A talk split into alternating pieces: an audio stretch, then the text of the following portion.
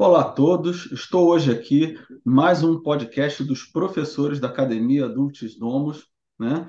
Hoje eu estou aqui com a professora Mariana Maxnuk. A, a como nós aqui carinhosamente chamamos, ela é a coordenadora da de arte da linguagem, está fazendo a coordenação também da matemática. Hoje ela vai falar especificamente sobre essa, essa área da, das artes da linguagem em geral para a gente. A Mariana, né, a Maxnuk, ela é pedagoga pela UERJ, especializada em neurociência da aprendizagem, possui também graduação em administração pelo Cefet e inglês pelo CCAA.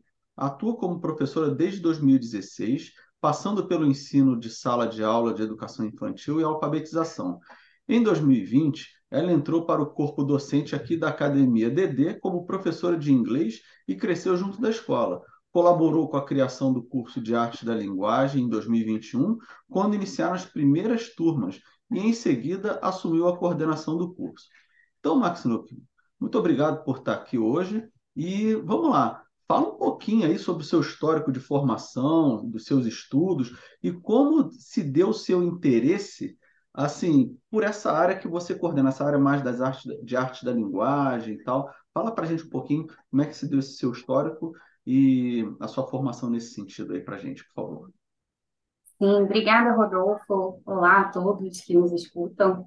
Bem, vou falar um pouquinho então sobre esse histórico, né, de formação de estudos e como que começou esse interesse pela área de arte da linguagem.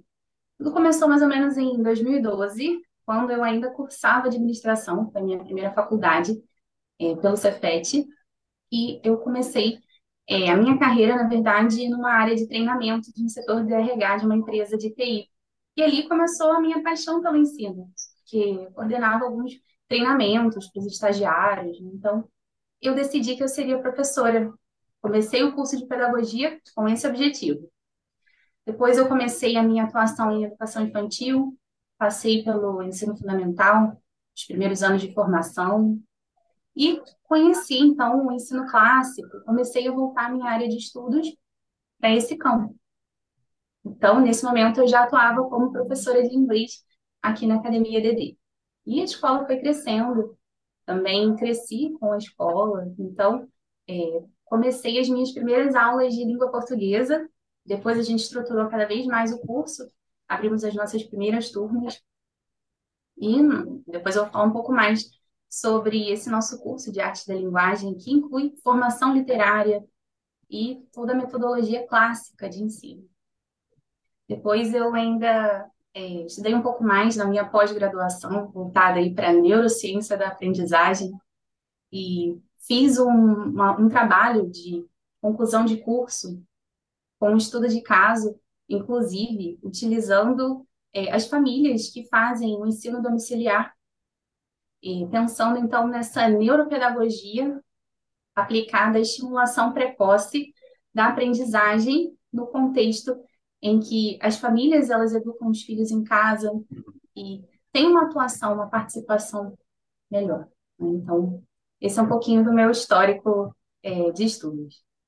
É, eu sou muito satisfeito, eu tenho uma satisfação especial é, por conta dessa questão toda de arte da linguagem, porque você foi professora do meu filho já em 2021, né, no ano da implementação aí do, da, do início da implementação de arte da linguagem e tal. Eu sou, eu fiquei muito assim, é, fiquei muito encantado com o conteúdo, a seriedade, a questão da, porque ele estava alfabetizando ainda, vamos dizer assim, é um processo, né? Mas ele estava lá em 2021, nós estamos em 2023, ele estava já ele estava alfabetizando ali com você e hoje ele lê tranquilamente, muito, muito é, fluente em leitura, enfim. Graças a Deus, né? O trabalho foi bem feito nesse sentido. É, mas vamos lá. É, do que se trata especificamente essa área que você coordena, é? Fala para a gente assim, um pouquinho especificamente assim da, do, da, da, área da área de arte da linguagem. É bom, é, curso de arte da linguagem a gente adota esse nome carinhoso para o estudo de português, né? Então, como fui professora do Benedictus, né? A gente trabalhou ali a alfabetização, porque esse ensino da língua portuguesa, é, junto com a formação literária do aluno, ele começa muito cedo. Né? Então, o curso de arte da linguagem, ele vai tratar sobre gramática, ortografia, sintaxe, todos os aspectos literários, a própria semântica, porque tem esse objetivo que é ensinar as regras da língua portuguesa, mas também é, ajudar os alunos para que eles possam se comunicar corretamente, eles possam escrever com clareza, possam interpretar os textos de forma adequada. E esse trabalho, é, e aí entra também a parte do que, a Academia DD entende por artes da linguagem, né, que começa é, lá no início. Né? Então, quando Essa a gente fala de seria, arte inclusive, sem querer te cortar, essa seria, inclusive, uma das perguntas. O que, que a academia aqui, na verdade, entende por arte da linguagem? Porque quem vai nos ouvir fala assim, mas o que, que é. Beleza, eu entendi o que é, mas o que, que vocês fazem assim em arte da linguagem? Academia DD faz em arte da linguagem? Até aproveita já, emenda aí direto nessa pergunta aí para a gente, por favor. É, bom, começa pelo nome, né, que é muito bonito, artes da linguagem. Quando a gente fala de artes da linguagem, a gente não está falando só de uma questão da criança saber ler bem, né, confluência, como o Benedictus hoje é, lê confluência, mas dominar de fato essa arte da comunicação. Porque saber ler um texto, né, dominar esses elementos pertinentes à expressão literária é uma arte, que é o objetivo do curso. E isso começa lá desde o período da alfabetização, é, ou muito antes da alfabetização. Antes da criança ler por conta própria, ela pode ser exposta à leitura. É, um adulto pode fazer uma leitura para ela. Ali começa a formação literária. E a gente utiliza, é claro, uma fonte de linguagem muito rica, um vocabulário rico, padrões sofisticados da língua, tanto na prosa quanto na poesia, é, ao longo da trajetória do aluno visando que ele seja, então, um comunicador competente. Então, eu diria que o foco do curso está na completa formação literária do aluno, no desenvolvimento das habilidades comunicativas, independentemente da sua idade. Então, vou falar um pouquinho sobre eh, os, os tópicos que a gente estuda em arte da linguagem. Se pudesse resumir um pouquinho, é, a gente é, estuda, então, grandes obras, grandes autores, utilizando ali também o método da narração. É, estudamos é, leituras como Shakespeare, é, Os Lusíadas, de Luiz Camões, é um livro é, que os alunos já a partir do quarto ano já estudam. E vem cá, só uma, sem querer te cortar, eles vão ler a, a, versão adaptada do Camões, assim, dos Lusíadas, eles vão ver aquela versãozinha é, da Tia Teteca, como é que é? Bem observado. Eles vão ler o texto original mesmo. Então, ah, isso é muito bom, né?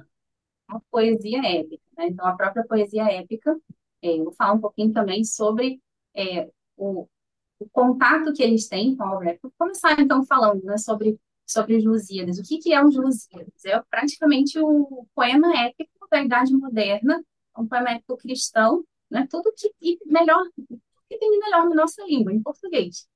É, antigamente, então, os, os, na, Grécia, na Grécia Antiga, né, os grandes jovens gregos, romanos, eles estudavam é, a partir das obras épicas da cultura deles. Né? Então, os gregos eles liam a Ilíada e a Odisseia, e os romanos liam a Eneida. E tem relatos que esses eram livros de cabeceira deles, dos jovens dessa época. Né? Então, poema, o que é um poema épico? Né? Então, é uma espécie. É, sem querer te é... cortar, Max, só para você, assim, é, você vai falar do poema uhum. épico, para você não perder sua linha de raciocínio. Mas é interessante você estar tá falando isso porque o Platão mesmo ele fala ali na República sobre o processo de educação dos, dos assim, dessa cidade ideal que ele está criando, que não é muita gente fala assim, ah, ele queria criar uma cidade ideal porque ele queria, de fato, não, não é isso. Ele está criando, na verdade, ele está criando uma hipótese ali, vamos dizer assim, mas nessa hipótese que ele está criando, ele, ele menciona várias vezes o modo como os gregos eram educados em geral. E ele citava, de fato, chega um determinado momento ali no livro 3, ali mais ou menos da República, ele fala, ó, existe um determinado tipo de poesia, ou seja, dessa, dessa formação literária, ele fala assim, que não é bom.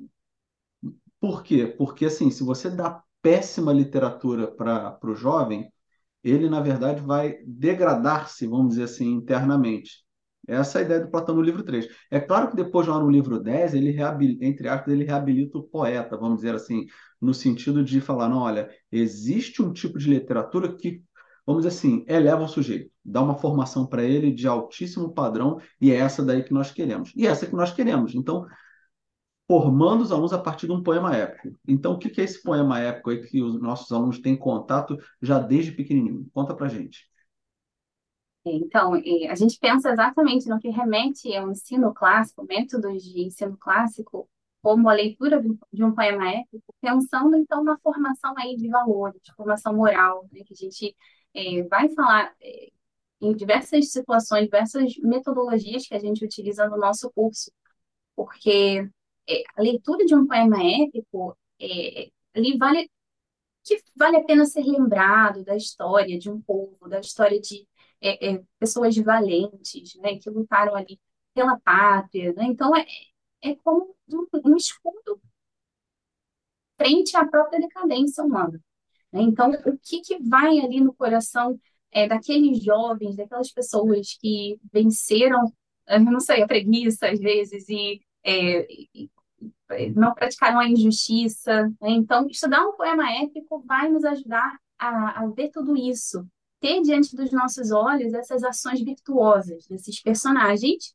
É, e no caso dos Lusíadas, as histórias realmente aconteceram, né? Os personagens que aparecem nos Lusíadas é, realmente trazem, então, elementos da história de Portugal também, que são personagens que vão nos ajudar a lembrar daquilo e muito mais. Então, o, poema, o, o estudo de Camões, ele funciona da seguinte forma, a gente lê um trecho, recita, treina também ali a sensibilidade sonora da poesia e interpreta aquele trecho, reordena, né? Então, é, não é adaptação, é a própria, a própria leitura é, ali. O próprio escrito de Camões original, lá de 1571. Excelente. Então, e veja, olha só, é interessante isso porque quando a gente fala em educação clássica, de fato, é, a gente sabe que, por exemplo, na Grécia Antiga, o período, assim, o período homérico, né, vamos dizer assim, onde foram escritos ali, a, onde foram compiladas as. Quer dizer, Homero não veio no período homérico, mas o período homérico, onde foram criadas essas histórias mitológicas gregas, não tinha escrita, não é assim? Então, assim, tudo era recitado, era gravado de memória, era, ou seja, a importância do som era fundamental. Então, essa questão das crianças terem contato com o som, com a recitação é fundamental também, né? Isso. Então, isso entra na, num elemento muito importante do nosso curso, que é a memorização de poesias. Então, hum. é, toda semana o aluno é convidado a memorizar uma poesia é, ou um trecho do poema épico que nós lemos, porque a gente também lê um poema épico brasileiro, que é Os Bandeirantes, depois eu vou falar um pouquinho mais sobre ele, mas é, o hábito dessa, de memorizar poesias, né, então, é, ele não. Muitas vezes a gente pensa assim, puxa, memorizar poesia é algo que não é, não é original, é algo oposto da originalidade, porque hoje em dia a autenticidade é muito valorizada, né? principalmente é, quem usa as redes sociais. Mas a gente pensa que não tem como algo sair da boca da criança sem que antes aquilo esteja na cabeça dela. É uhum. É preciso né, semear aquilo que a gente quer colher. Então, é preciso que a gente invista um certo tempo, uma energia para criar um, um, armazém de coisas boas em nossa mente ou na mente das nossas crianças. Né? Então, quanto maior o repertório ao a criança é exposto, com memorização de poesia, boas obras de leituras, né? como, por exemplo, Camões, que eu já mencionei, maior vai ser a capacidade de criação daquela criança. Então, é, é ali, através da memorização, que a gente consegue é, fornecer elementos belos né, para a futura criação. E com a prática da, da recitação, eles conseguem falar bem, com clareza, com beleza. É, ali tem uma exposição, um padrão muito sofisticado da língua. Então, é, pensando também numa outra poesia épica que a gente memoriza ali a partir do sétimo ano, que está em concordância com os ensinos de história, é, a recitação, a memorização e a interpretação do livro de Bandeirantes, né, que é o nosso, é o nosso poema épico, é, escrito por Batista Cepelhos. Então, é, os alunos também praticam é, essa recitação, essa memorização, é, e também a interpretação é algo que é bem, bem interessante, Rodolfo. Eu acho que você pode falar um pouco mais sobre a questão da, do método da discussão socrática. Né? Então, a gente não coloca a interpretação já prontinha. Então, é através de algumas perguntas, né, que o professor vai conduzindo, que o aluno vai formando a interpretação daquele poema, a interpretação do, daquele trecho, ou é, da, da própria poesia. Todo, todo o método, toda recitação de poesia, toda leitura de poesia é, é feita a interpretação através do método de pergunta, né, do método da, da discussão socrática. Então, é, isso é muito legal. Então, muito legal mesmo. E assim, você está falando essa coisa da memorização, da criança recitar, depois da interpretação. Aí vem na minha cabeça uma outra noção de interpretação, né? Que é, a, é o sujeito, é, ele, ele mesmo recitar, seria é, é, a questão performática que eu estou falando agora, ou seja, dele performar, ou seja, dele recitar ali, dele interpretar aquilo ali do ponto de vista dele. Isso é muito interessante porque, veja bem, é, hoje em dia, é, se, se, nós pararmos para pensar, as pessoas elas não têm noção do que, que as coisas são, né? Não têm noção do que as coisas são. E se elas não têm noção do que as coisas são, porque na cabeça delas a realidade é toda volátil, né? É, hoje eu posso falar que eu sou um, tigre e todo mundo tem que aceitar que eu sou um tigre. Ou seja, não existe uma substância humana dentro das pessoas, segundo a mentalidade corriqueira aí que eu estou falando, né? Mas onde eu quero chegar com isso? Não existe mais uma essência na, nas, nas coisas, em geral, na cabeça das pessoas. Para a gente aqui, não, obviamente. Mas por que, que eu estou falando isso? Porque, veja bem, as pessoas elas têm uma dificuldade de dizer o que as coisas são.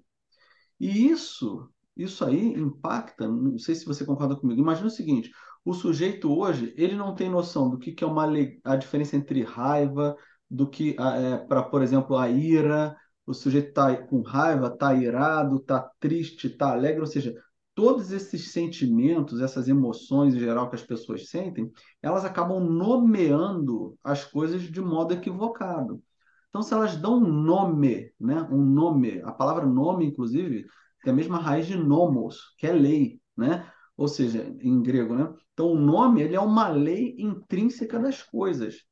Então, se eu nomeio errado um sentimento que eu estou sentindo, eu posso causar, sem, sem exagero nenhum, no decorrer do, da minha vida, uma neurose por eu ter vivido lá atrás, acreditado que eu vivi um determinado tipo de sentimento e não, não é exatamente aquele sentimento, e aí eu passo a vida inteira achando que eu vivi um determinado tipo de sentimento, emoção, enfim, não vou ficar falando da distinção aqui, e aquilo eu vou carregar para o resto da vida. Sendo que se a criança ela é convidada a recitar, ou seja, a performar um poema sabendo, conhecendo o que aquilo dali é de fato, e aí o professor na discussão socrática né, vai fazendo a pergunta para a criança, vamos dizer assim, que é o método socrático é a maêutica, por assim, assim vamos dizer, é, o parto, ou seja, a criança, de certo modo, ela tem, é, ela tem, vamos dizer assim, é, não vou falar intuitivamente, porque intuição tecnicamente não é isso, mas ela tem é, uma prévia, ela já tem uma prévia do que as coisas são.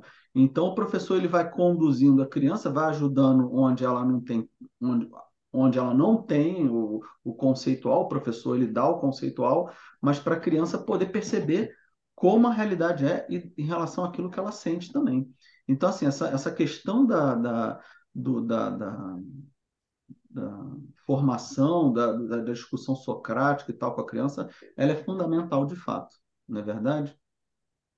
Verdade, Rodolfo. E outros métodos também que remontam, então, aí, é, a, educação clássica, como a narração. Né? Então, a narração ela foi um método de ensino é, da Charlotte Mason, né, com os famosos livros vivos, né, com aquelas histórias uhum. interessantes, é, que contam os fatos de uma forma que realmente a pessoa tenha uma relação com aquilo que é contado. Né? Então, uhum.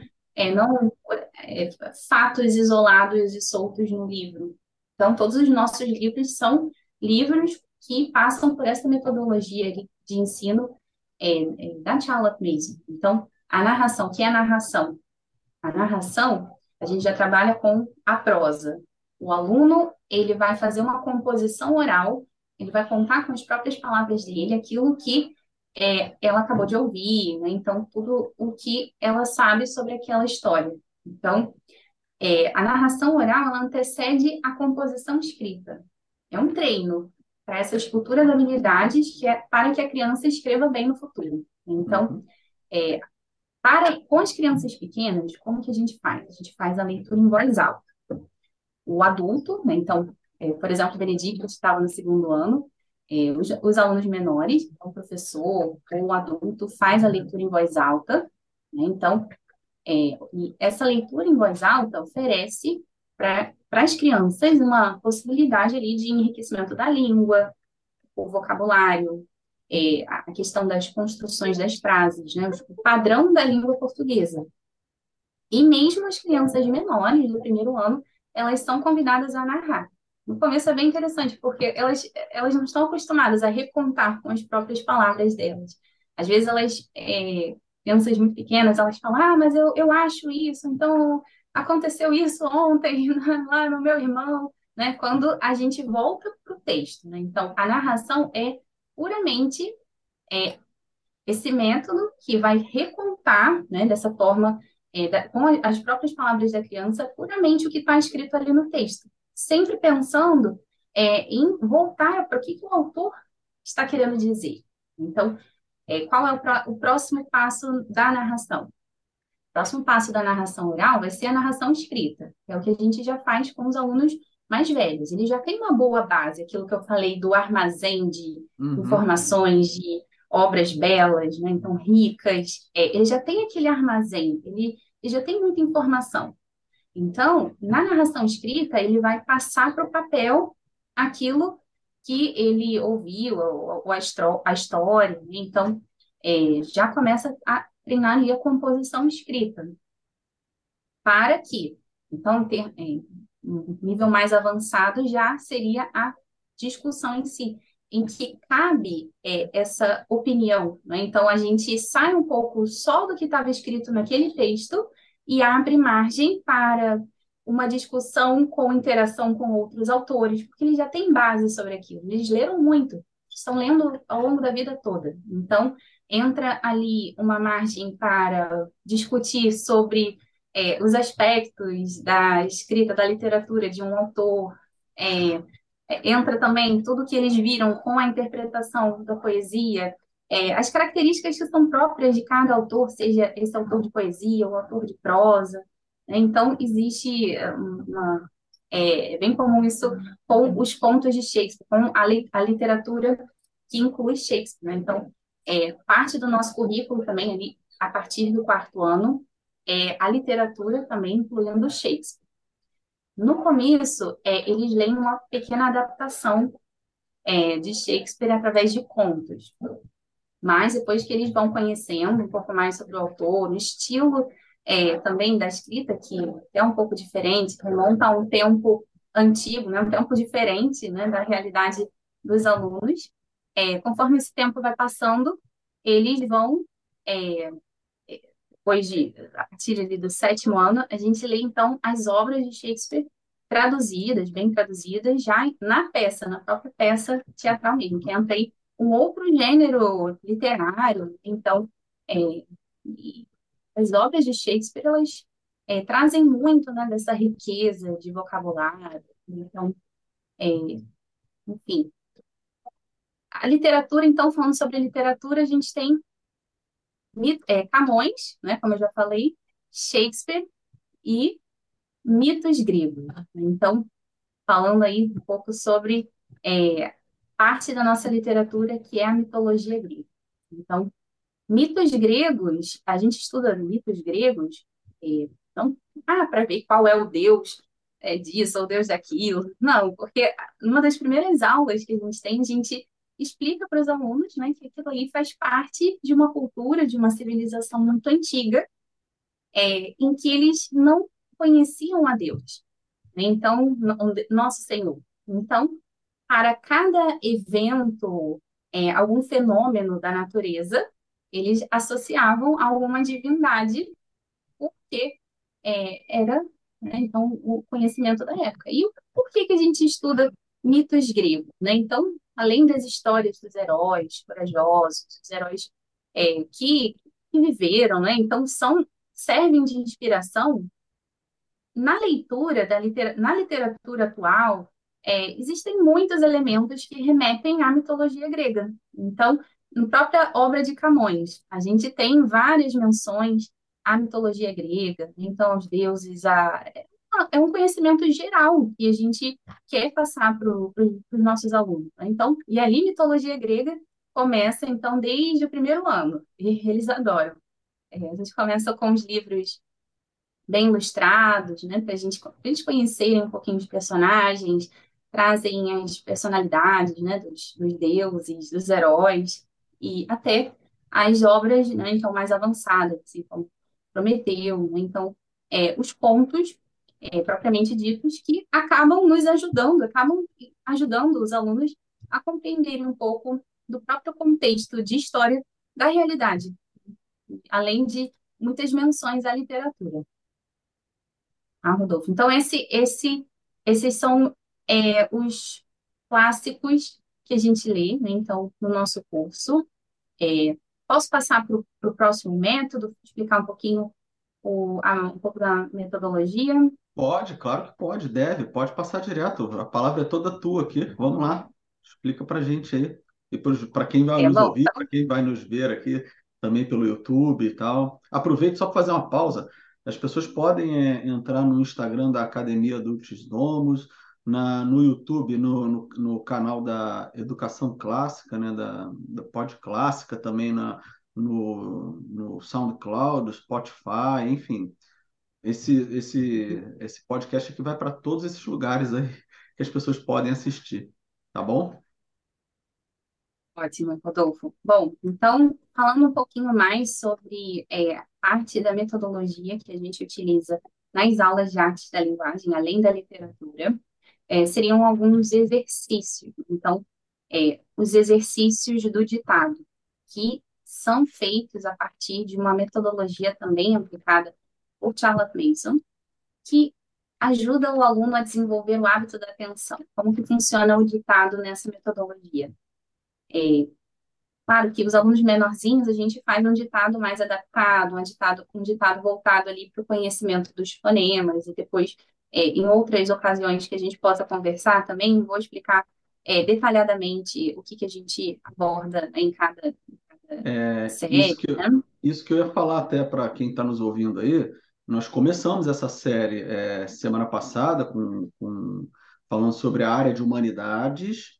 Hoje nós estamos falando sobre a área de artes da linguagem, mas nós vamos ainda falar sobre a área de, do que nós chamamos aqui de novos produtos, que engloba ciência, ciências, alemão, latim, é, espanhol, o enfim, outros cursos, mas depois, no decorrer dos podcasts, nós vamos explicar detalhadamente, né, Max Luque? Nós estamos falando um pouco antes sobre isso, como funciona a escola prima nossa, que é primeiro, segundo e terceiro ano, depois como funciona a escola secunda, que é quarto, quinto e sexto ano. Nós vamos ter podcasts específicos para as escolas, para falar sobre especificamente de cada ano o que, que é visto. Então, assim, estou falando isso para as pessoas aguardarem que vem muito conteúdo bom aí para todo mundo conhecer o que que é educação clássica de altíssimo nível que nós realizamos aqui na Academia DD e na área de arte da linguagem coordenada pela Max Nuke.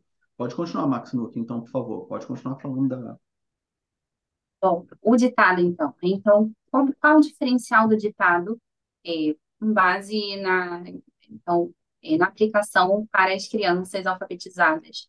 É, a gente desenvolve ali a atenção, porque o ditado ele é feito através de frases retiradas da leitura é, que eles leram. Então, ali a gente estuda alguma regra de ortografia, é, e o ditado ele é feito somente uma vez, né? A gente está acostumado ali numa estrutura de ditado em que a professora dita uma palavra só, às vezes muitas vezes, né? É Então, é, nesse ditado a gente vai puxar ali para o desenvolvimento da atenção. E quando o aluno começa a se acostumar é, a ouvir só uma vez uma frase, ele vai é, desenvolvendo ali o hábito de estar sempre atento, porque ele sabe que eu não vou repetir, ele sabe que o professor em sala de aula não vai repetir uma segunda vez, é, então é, ele vai aos pouquinhos, né, desenvolvendo esse hábito de estar sempre atento.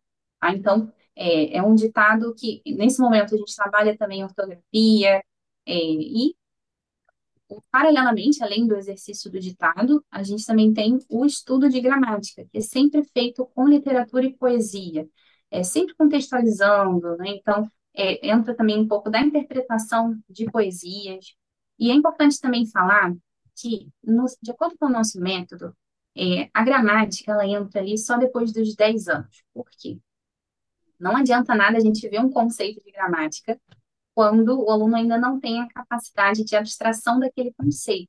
Então, de acordo com esse método de estudo de gramática, também vem aí de Charlotte Mason, os alunos só começam a estudar ali a partir dos 10 anos, tá? Então, mas o que que ele, o que que ele faz então até os 10 anos? Pensa, tem uma experiência com a língua, uma experiência sólida, profunda, é, através da, da leitura de poesias, como já falei anteriormente, né, os contos clássicos, as, as grandes obras. Então, ele lê sozinho também fora do horário da aula, né, faz é, uma série de estudos que são estudos individuais que eu vou falar é, uhum. depois, né, ele vai sendo exposto ali aos padrões é, da língua portuguesa. Né? Então, esse acervo linguístico vai, é, vai formando é, um, uma, contribuindo para essa formação né, desses comunicadores. Né? Então, ele vai é, juntando em padrões quando ele estuda a gramática, quando é, ele vê que aquilo ali que é uma palavra que tem um nome, né, que,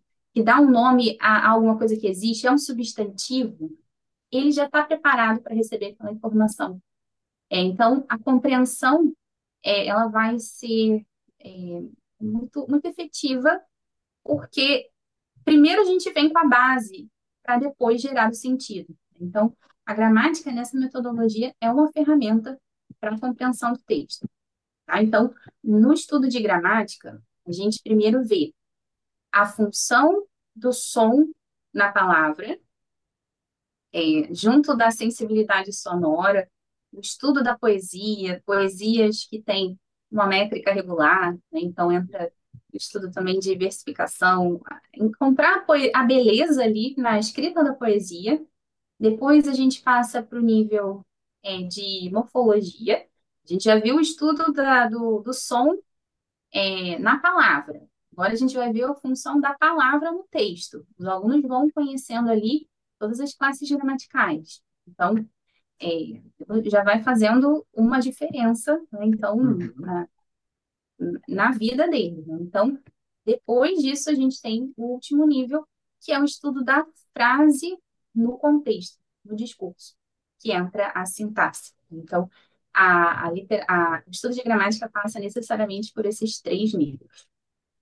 É, e, por fim, a gente tem uma complementação das aulas com os estudos individuais, que todos os alunos são convidados, então, a fazer alguns exercícios ali, 40 minutinhos depois do horário da aula, que inclui leitura, ele precisa fazer uma leitura individual, é, ele também vai fazer a transcrição, que é a cópia é, de trechos favoritos, a trechos favoritos de leitura, a própria poesia, dentro é, de um caderno intitulado ali Diário de Leitura. É, ele também vai ser convidado a fazer a caligrafia, caligrafia para manter uma letra bonita, que uhum. seja compreensível.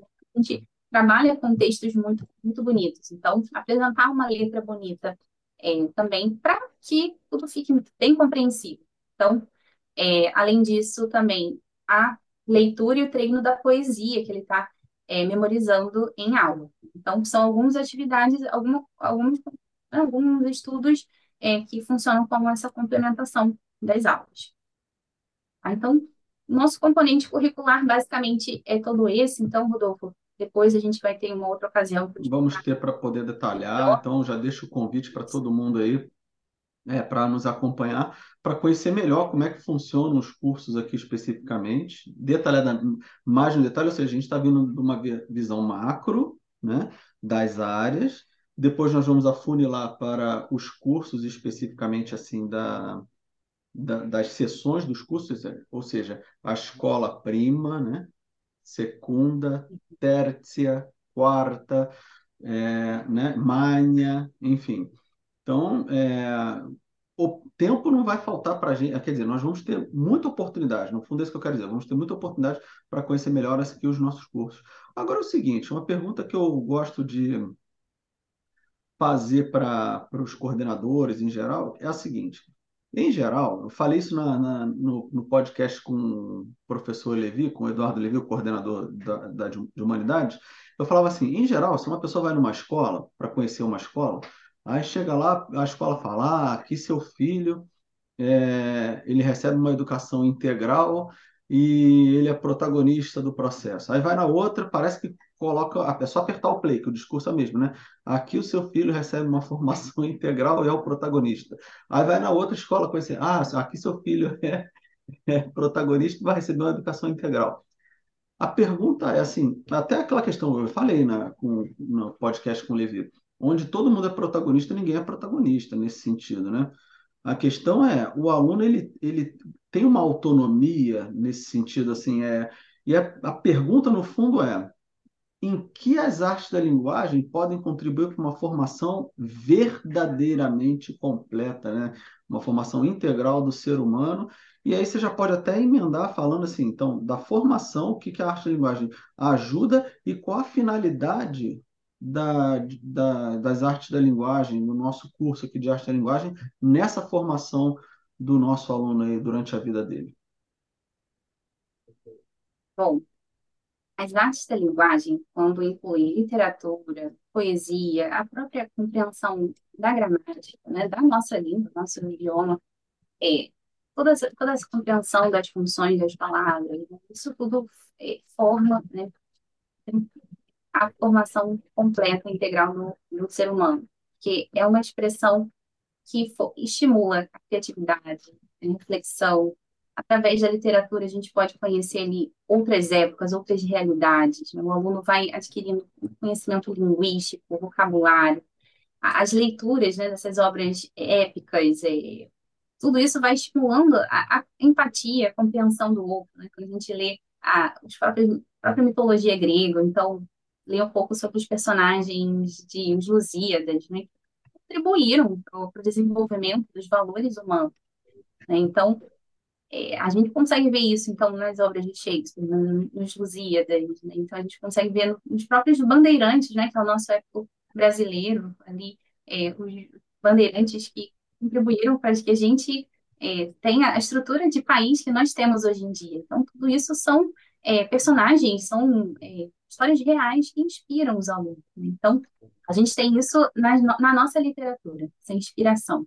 E na poesia, quando a gente fala ali sobre beleza, né? apreciar a beleza das palavras, explorar a sensibilidade, então aquilo muda o ser humano, né? Então é, o, aluno que consegue aprender ali a expressar as emoções, as ideias de pensamento. Então no, alguns autores que a gente tem no nosso curso, como Olavo Bilac, né, Basta Tigre, é, Raimundo Correia, e que escreveram poesias belíssimas, né, então, é, e, e, nos remete a essa, essa beleza, beleza que existe na nossa língua portuguesa. Então, é, pensando em tudo isso, né, então, é, que vai ajudar o aluno a ampliar essas habilidades dele, repertório cultural, repertório é, linguístico, além de, é, de estimular, então, a empatia, a compreensão do outro, estimula a criatividade. É, então, tudo isso é muito enriquecedor. Né? Então, a finalidade, se eu pudesse dizer qual é a finalidade, então, é, uhum. das artes da linguagem é, nessa formação do aluno, seria tornar o indivíduo capaz de se expressar, de forma clara, né, as suas ideias, os seus pensamentos. Então, compreender, é, saber interpretar, né? Então, isso tudo é a finalidade do curso de Artes da Linguagem. Então, ajudar é, o aluno a entender um pouco o mundo, né, se expressar e ter essa sensibilidade é, também sonora. Né? Então, é, é um idioma que nós fomos alfabetizados. Então, Uhum. É, então, se eu pudesse falar assim, é, se comunicar com clareza e eficiência. Então, no final, essa é a finalidade do curso. Legal, muito bom. É, então, assim, vamos caminhar para o final aqui. Gostaria de passar para você, então, a palavra assim aberta para você deixar uma última mensagem para as mães e para os pais aí que nos ouvem, que nos veem, que nos escutam aqui em geral. Qual a última mensagem que você gostaria de deixar para eles? Fica à vontade para deixar a mensagem que você quiser, Max Nuke. É, bom, Rodolfo, eu é, pensei em falar um pouquinho sobre o bem, né, a beleza e a verdade dos estudos de artes da linguagem. São Uhum, três conceitos aí, uhum. antiguidade, né, né? educação clássica, são propriedades, né, que representam essas três categorias primárias aí de, de conhecimento. Então, nesse formato, o estudo de artes da linguagem é extremamente importante para a, a nossa sociedade, porque permite que essa comunicação ela possa ser feita de forma clara, além de ser clara, como já falei anteriormente, bela, boa e verdadeira. Quando a gente transmite as nossas ideias, aquilo que é, que é moral dentro da literatura, aquilo que é bom, né? É, aquilo que evita mal-entendidos, equívocos, é essencial. Entra aqui, então, também o estudo da gramática, para a gente entender exatamente o que que cada palavra representa, qual é o, qual é a função de cada palavra, a função de cada frase, para que essa comunicação ela seja verdadeiramente boa, né? Comunicação escrita ou a comunicação falada. Eu penso que o belo, ele está presente, então, na complexidade, eh, em demonstrar sentimentos e emoções. Entra aí um pouco a poesia, porque através da Uhum, poesia, através do que é belo, né, através do que é aquilo que toca o nosso coração verdadeiramente, é que os escritores, eles comovem os leitores, né, as histórias, as poesias, toda a literatura épica que eu já mencionei, né, então é por meio dessa língua, da- dessa língua portuguesa, né, dessa, desse nosso uhum, idioma que a gente pode estudar, apreciar o belo e a arte que existe é, na, em uma forma de, da nossa comunicação, como, por exemplo, a poesia. E eu penso que a, a verdade, ela está presente também, é de suma importância, porque a gente precisa transmitir as nossas ideias de forma verdadeira, correta. Então, a verdade, ela muitas vezes está no próprio texto, como é, na poesia, a gente às vezes precisa buscar as informações externas para entender o que que as palavras elas querem dizer. Então, as palavras, elas são importantes para a nossa vida. É preciso conhecer bem a língua para poder usar a língua de forma honesta, para que a gente possa se comunicar cada vez melhor. Então, é, eu gostaria apenas de transmitir, né, esse, esse amor, esse carinho que eu tenho e tento transmitir aos alunos, né, da, da nossa língua portuguesa diariamente. É, é isso, Rodolfo. Acho que, Com acho que certeza é eu vejo você transmitindo isso lá no Benedictus, lá, que ele fica empolgado, por exemplo, ah, teve aula com o Max Luke? Tem, tem todo animado e tal. Assim também, por exemplo, quando ele tinha aula com a Tabita também, ano passado também, todo animado. Então, assim, eu acho que o mais importante é isso, é, é esse ânimo que é transmitido. Ânimo no sentido até mais inicial da palavra ânima, que é alma, né, em latim, ou seja, essa vitalidade do aluno perceber a beleza, a verdade, a bondade que existe em toda a realidade, e não negando a realidade, né? Então, bom, com isso, com essas palavras finais da professora Mariana Maxinuk, eu gostaria de agradecê-la aqui pela presença. Ela vai voltar mais vezes para poder nos é, explicar mais detalhadamente como é que funciona o curso de arte da linguagem, o curso de artes também, que nós nem, nem chegamos a tocar hoje, mas depois vai vir um outro momento para ela falar sobre o curso de artes também, e outros, e assim, explicar mais detalhadamente como é que funcionam as, os, os cursos especificamente, como é que se dá no primeiro ano, depois no segundo ano, o que que é visto no primeiro ano, o que que é visto no segundo ano, tá bom? Acho que todos vão gostar muito aí do que nós estamos preparando e do que vem pela frente. Mariana, muito obrigado, tá bom? Obrigada a você, Rodolfo. Obrigada às pessoas que estão nos ouvindo também. E até a próxima. A gente eh, se fala no próximo momento, tá bom? Então, tá bom. Tchau, tchau, pessoal. Obrigadão. Tchau, tchau. Obrigada. Tchau.